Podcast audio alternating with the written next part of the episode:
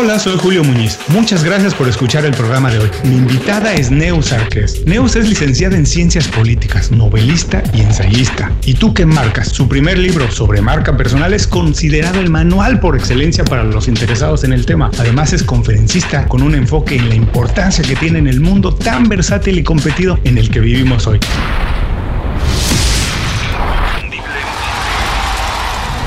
Esto es Inconfundiblemente. Aprende a ser tu mejor versión.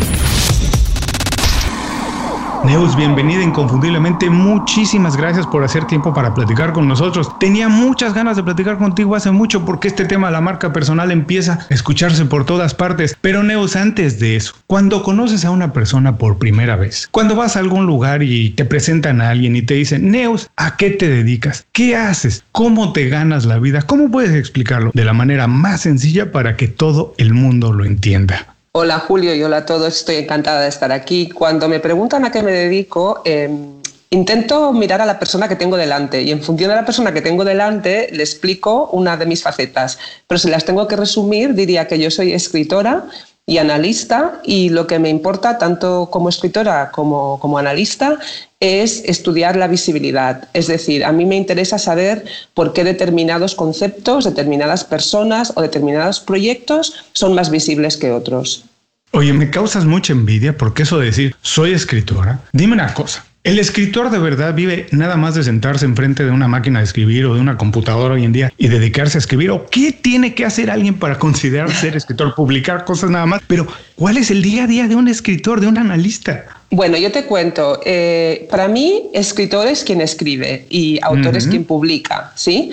Eh, es verdad que el tema de, qué viven los escritores es un debate que, lleva siglos, ¿no? Lleva siglos en el aire. Eh, yo, por suerte, gano dinero con mis libros y es verdad que no, es no son mi única fuente de ingresos, es decir, tengo otras fuentes de ingresos, pero he publicado ya 14 títulos y he ganado dinero y gano dinero con mis libros. No sé si eso responde a tu pregunta. Sí, oye, qué divertido además que tengas esto que es una pasión que dices además algo que te gusta y que además ganes dinero. No todo el mundo, no es lo más normal, Neus, no es lo más normal que pasa en el mundo. ¿Cómo se puede hacer para ganar dinero de algo que te apasiona, algo que te gusta y que además eres bueno haciéndolo? ¿Cómo se hace eso?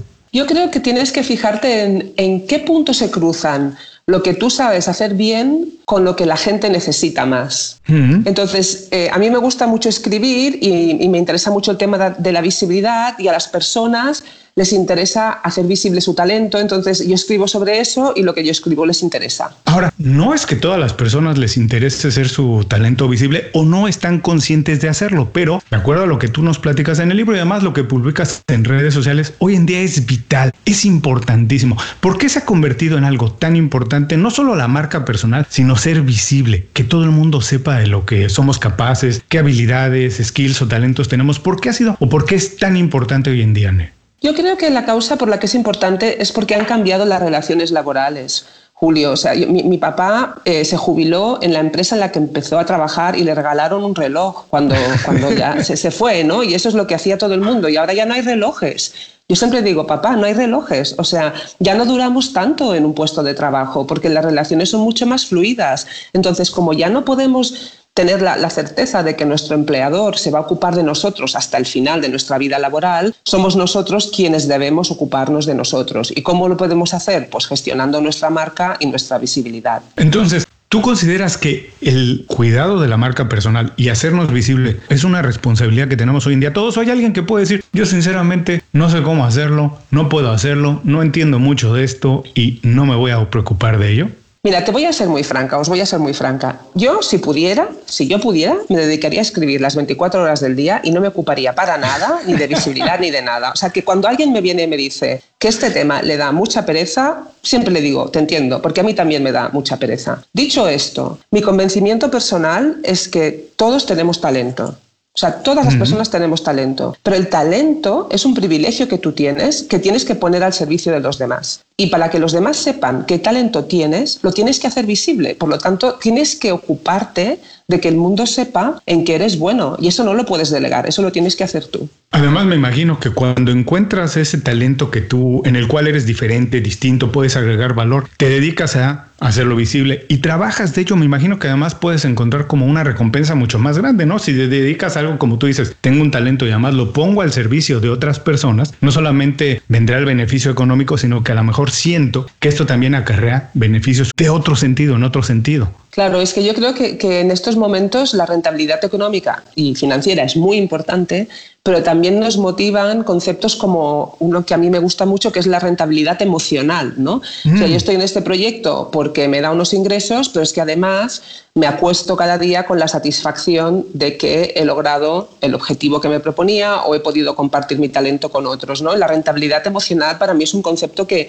que, que está bien presente. Oye, Neus, pero me encantó el concepto, nunca lo he oído. A lo mejor estoy equivocado, pero creo que no es algo que se procura mucho en la docencia. Cuando estudiamos una carrera, generalmente no nos educan para eso, pero poco a poco en el tiempo nos hemos dado cuenta que cada vez más importante que sentirse pleno, hay que sentir que participas, que agregas cosas, que ayudas a alguien más, pero no nos educan para eso. Entonces, ¿cómo puede ser alguien, primero, para descubrir cuál es su talento y después para poder utilizarlo y sentirse pleno, para hacer lo que tú dices, encontrar esa rentabilidad emocional? Fíjate que el tema de la rentabilidad emocional, eh, que igual el concepto es mío, o sea, no, sé, no sé si atribuírmelo porque igual es de otra persona, pero yo diría que a mí desde luego siempre me ha parecido un concepto eh, a seguir. Está muy en el aire cuando ves, cuando ves estudios como el hecho de que Bután, el país, ¿no? de repente, eh, en vez de calcular el Producto Nacional Bruto, se ponga a calcular si sus habitantes son felices o no. Es decir, que ya estamos viendo en el ambiente que hay otras maneras de medir la rentabilidad en el mundo. ¿no? Eso por un lado. Entonces, por otro lado, la pregunta que tú me hacías de, bueno, ¿y cómo puedo saber yo cuál es mi talento? ¿no? ¿Cómo puedo saber yo cuál es mi propósito? Em, Joseph Campbell, que es un antropólogo que, yo considero uno de mis mentores, decía que la manera de saber eh, cuál es el propósito de uno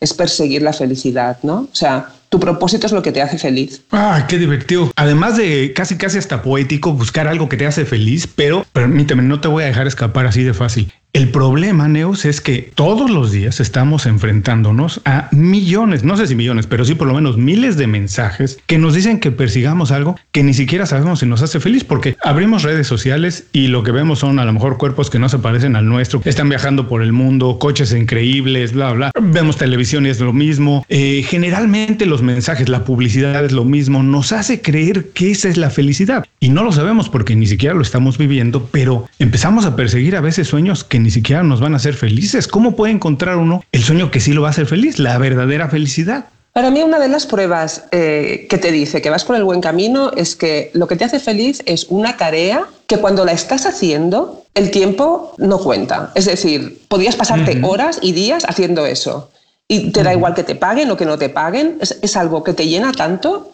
o sea, el concepto de que te llena, de que el tiempo fluye de una manera que deja de ser relevante, son indicadores, yo creo, básicos de esa, de esa felicidad personal. Pero coincido contigo totalmente en que el, nivel de estímulo externo que tenemos es tan desproporcionado que a veces ahoga esa voz interior, ¿no? Y eso es una pena. Es una verdadera pena. Ahora, ya que uno encuentra más o menos la dirección, dices, haciendo esto me encuentro feliz, podría hacer esto toda la vida, podría hacer esto durante horas y no preocuparme por nada más. Creo que además viene lo que tú también decías, encuentras ese talento, tenemos más o menos una responsabilidad de compartirlo. Y crees también que aquí entra en juego lo que tú nos platicas también en tu libro. ¿Y tú qué marca? Bien, entra en juego esto de que tienes que ser relevante, que el talento que tú hagas no es nada más para hacerte famoso, sino que tienes que aportar. ¿Cuál es la diferencia entre ser nada más famoso, ser visiblemente atractivo para el resto de las personas, pero además ser relevante?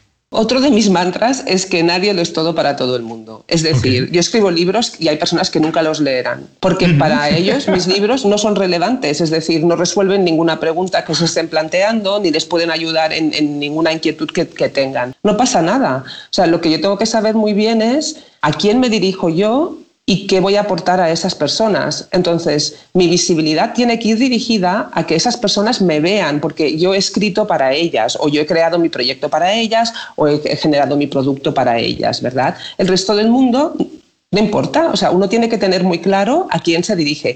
Y esa es una decisión bien difícil, porque de entrada tendemos a decir, no, es que mi libro es para todo el mundo, es que mi proyecto es para todo el mundo, es que mi mermelada es para todo el mundo. No, mira, tu mermelada no es para todo el mundo, porque si yo soy diabética no voy a poder comer tu mermelada.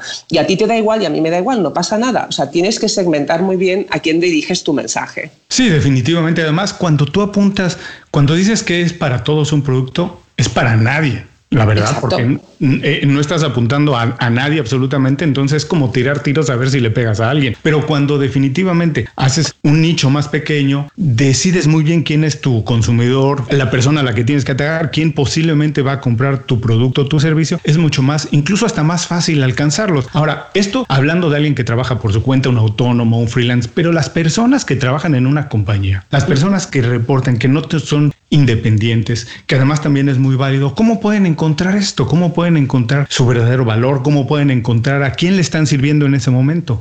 Mira, eh, Julio, una de, de, las tesis que, que, he defendido ya desde que publiqué ¿Y tú qué marca eres? y en todos los libros posteriores es esta. Tú eres responsable de tu talento y de tu marca con independencia de tu situación contractual.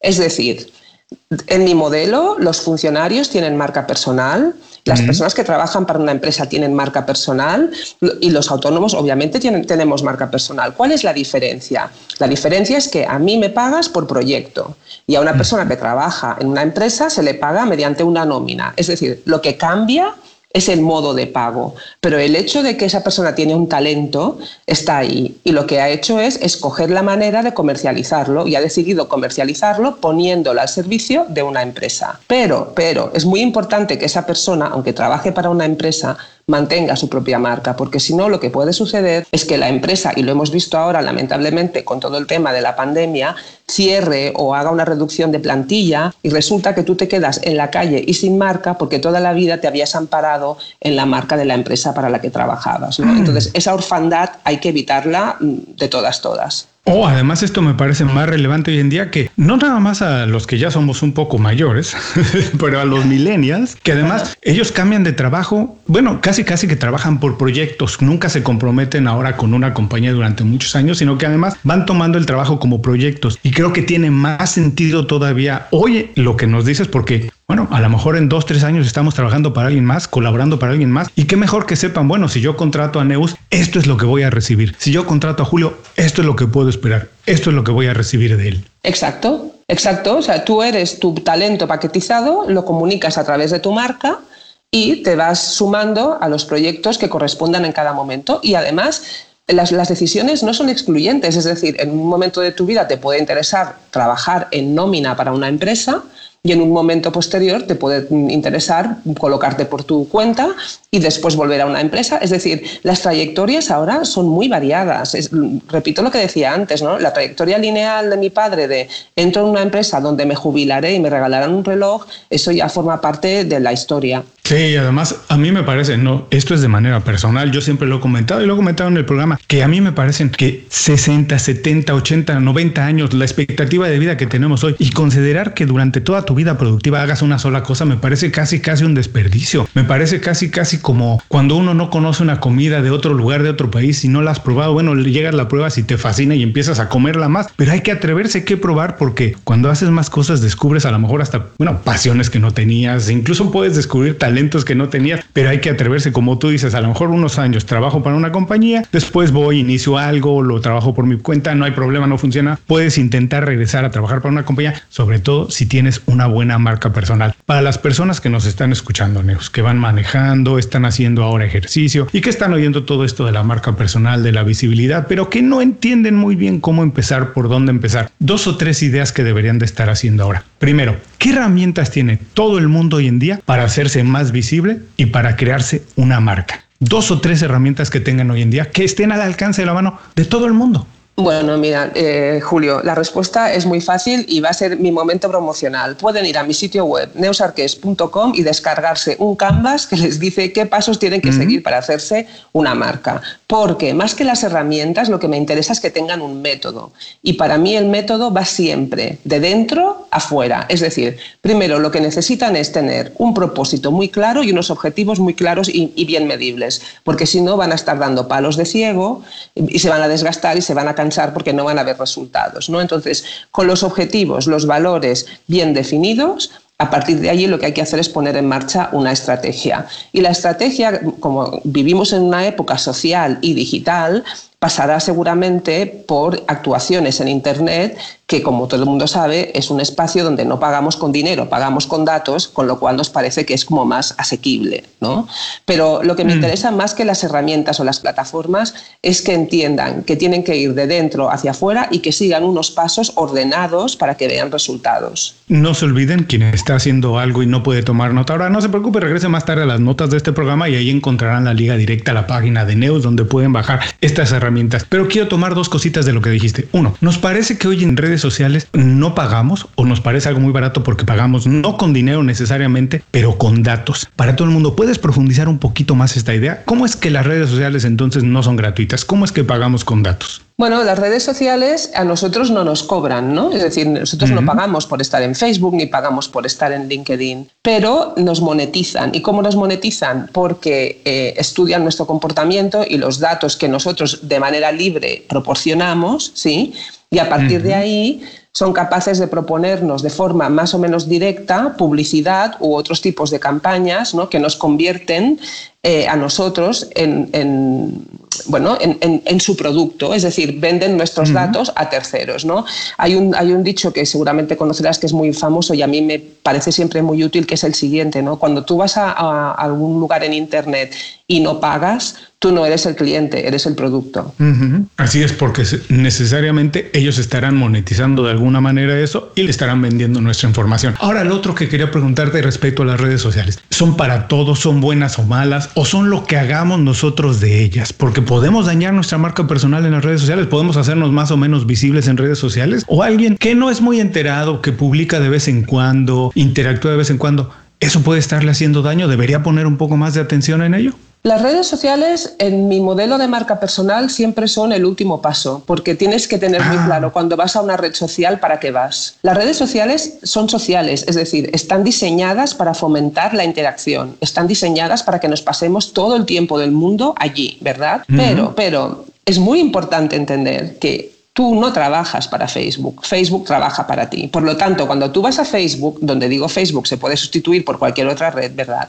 Lo que tienes que tener muy claro es lo que aspiras a conseguir y que el tiempo que le vayas a dedicar y que va a ser monetizado por Facebook tiene que trabajar a tu favor en favor de tus objetivos, en favor de tu negocio, ¿no?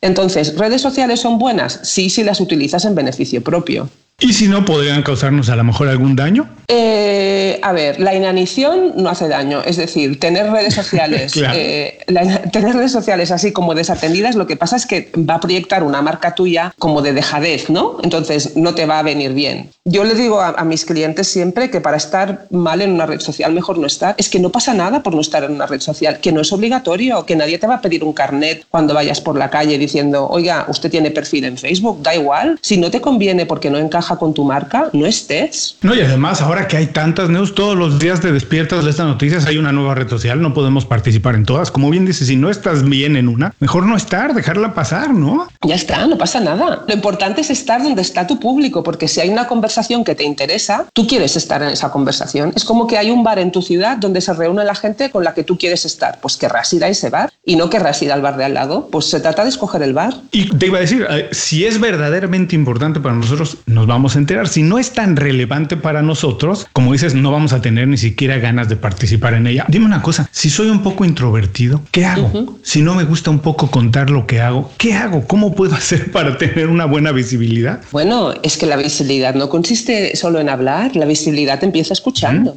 Los introvertidos solemos ser personas que escuchamos mucho. Entonces, un introvertido puede construirse una marca escuchando a los demás y respondiendo de forma coherente y positiva a lo que los demás están pidiendo. ¿Sabes? No se trata de ir por ahí haciendo striptease emocional. Vamos, a mí no me gusta nada y desde luego no se lo aconsejo a nadie, ¿no? No, los introvertidos además eh, tienen esa capacidad que yo creo que va a ser cada vez más valiosa, precisamente porque no quieren hablar de ellos mismos tienen una gran capacidad de empatía y de escuchar al otro. Y nos gusta, a, todos nos gusta que nos escuchen, por lo tanto su estrategia tiene que ser la escucha. Fíjate que yo siempre he dicho, un poco de también de manera personal, experiencia personal, yo Digo, hago esto, he hecho radio, he trabajado mucho en la industria del entretenimiento y he sido obligado casi casi a salir, pero soy introvertido. Y he dicho que durante todas mis épocas de escuela era el típico que me sentaba hasta atrás en el salón, pero eso también aprendí a utilizarlo porque como bien dices, aprendí a analizar a todo el mundo, a ver a todo el mundo, escuchar a todo el mundo y a emitir una opinión después de haber escuchado a más personas. Y no necesariamente era el primero que hablaba porque muchas veces eso únicamente es ruido no necesariamente es una opinión. Yo estoy de acuerdo contigo.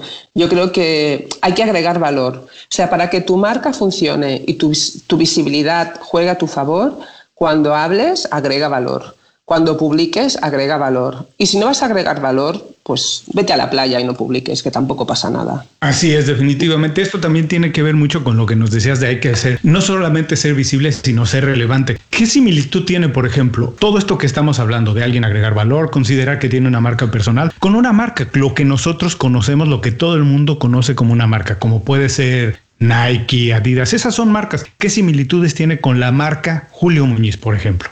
Eh, la, similitud básica yo creo que es eh, la teórica, es decir, la marca personal es una disciplina que nace de, eh, en los años 90 la, crea un consultor que se llama Tom Peters y Tom Peters, lo que, o sea, su idea genial es decir, vamos a aplicar el marketing que yo estoy viendo en las empresas a las personas. Las personas lo vamos a aplicar y nos vamos a beneficiar de las mismas herramientas que emplea Nike, ¿vale? Para lanzar la marca Julio Muñiz.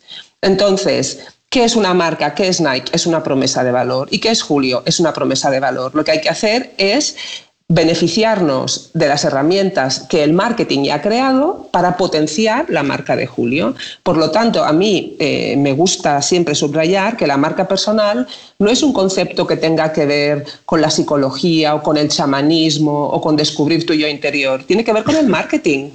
Tú tienes que entender un poquito de marketing y ya está. Si además le quieres añadir el chamanismo, puede ser un factor diferencial, pero la marca personal, el personal branding, viene del branding. Fíjate, también es curioso. Yo hace mucho tiempo tiempo he pensado esto. Desafortunadamente la escuela no nos educan para vender. Esa es una habilidad que se aprende muchas veces en el trabajo. Incluso las personas que se dedican a las ventas durante todo el tiempo que desarrollan esa habilidad y pueden venderte desde un tornillo hasta un automóvil, una casa, lo que sea, porque tienen esa habilidad. No todo el mundo la tenemos, pero es necesaria porque como bien dices, hay veces que vendemos un producto, pero también nos vendemos nosotros. Yo siempre decía, para trabajar en una compañía y vender una idea, venderle una idea a tu jefe, tienes que tener esas habilidades. Entonces, como dices, hay que tener todos un poquito de conocimiento de marketing, aunque el marketing a lo mejor es como a lo mejor es como mal visto porque siempre se entiende que es algo que nos quiere vender y no necesariamente lo que más necesitamos. Sí, pero yo mm, insisto en que el marketing académicamente, universitariamente, el marketing se enseña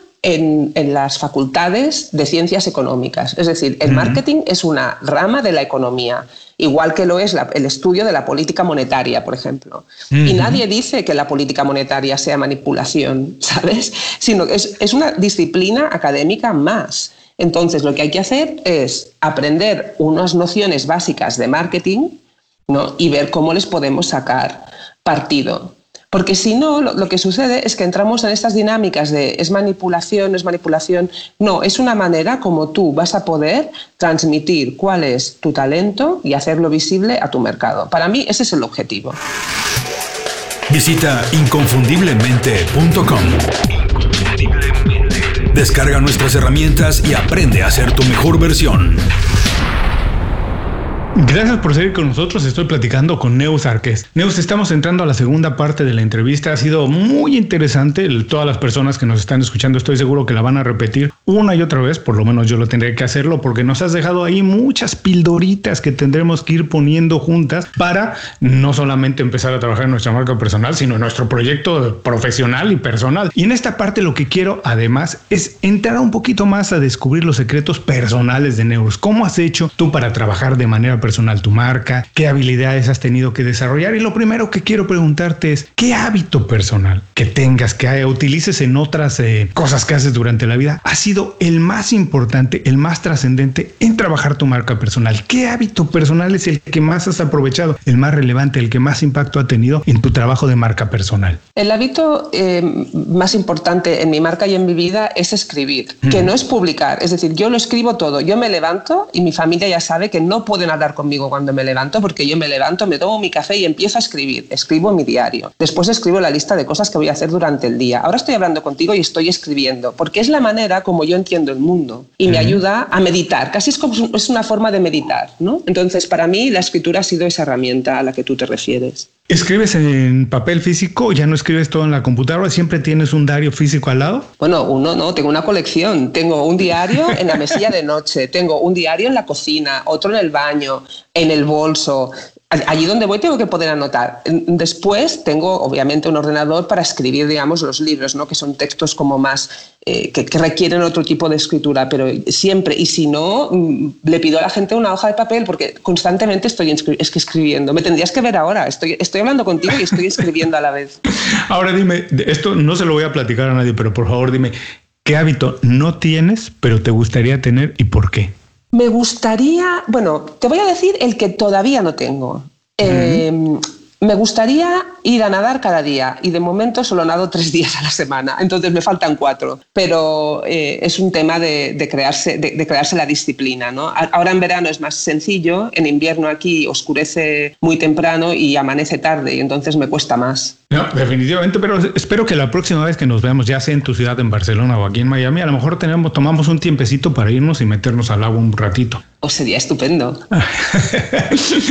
Ahora, Neus, eh, mira, además de que hace, eh, además de que escribes todo el día, que eres novelista, ensayista, también eres conferencista y también tienes eh, los productos que vendes en tu página de internet. Se dice que hoy en día lo más importante o una de las herramientas más importantes para ser exitoso como autónomo, como emprendedor, es tener una buena red de contactos, tener, conocer a muchas personas, conocer a la persona indicada con la cual podamos colaborar, nos contrate, nos ayude a conectarnos con alguien más. ¿Cómo se puede establecer, desarrollar y tener una buena red de contacto sana con la cual podamos, como te decía, trabajar, colaborar, nos contraten, nosotros contratemos a la persona indicada. ¿Cómo se hace eso? Yo creo que la red de contactos se construye siempre em, respondiendo a una única pregunta y es ¿qué puedo hacer yo por esa persona? ¿No? Si yo quiero que tú estés en mi red, lo que tengo que pensar es, a ver, ¿cómo puedo yo ayudar a Julio?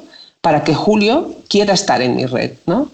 Eh, yo no sé, quizás es un tema cultural, ¿no? pero esta, nuestra cultura latina a veces nos lleva a enfocar este tema por la parte no tan acertada de decir, a ver qué le puedo pedir. No, no empieces pidiendo, empieza dando. Y si empiezas dando, la otra persona automáticamente se pone en un modo más receptivo y está mucho más dispuesta a formar parte de tu red, que además es una red que tienes que ir construyendo en el tiempo. Es decir, los favores no hay que pedirlos cuando se necesitan. Tú tienes que tener la red ya creada antes. Es como una inversión en el tiempo de ir creando como una hormiguita tu network, ¿no? Para que esté allí en el momento en que lo tengas que activar. Como dices, hay que ser generoso y hay que pensar en el mediano y largo plazo. Primero que puedo aportar y después ya vendrá el momento de que eso se pague y siempre generalmente se paga porque cuando uno, como dices, fíjate, incluso esto es una que me parece que es casi casi como una herramienta del marketing, ¿no? Las marcas incluso siempre nos dan algo gratis, te dan una muestra, te dan algo porque en ese momento te pones más receptivo al mensaje que te van a enviar. Así que mejor dar un poquito, como dices, siempre qué puedo hacer yo por la otra persona para después que eso se, se pague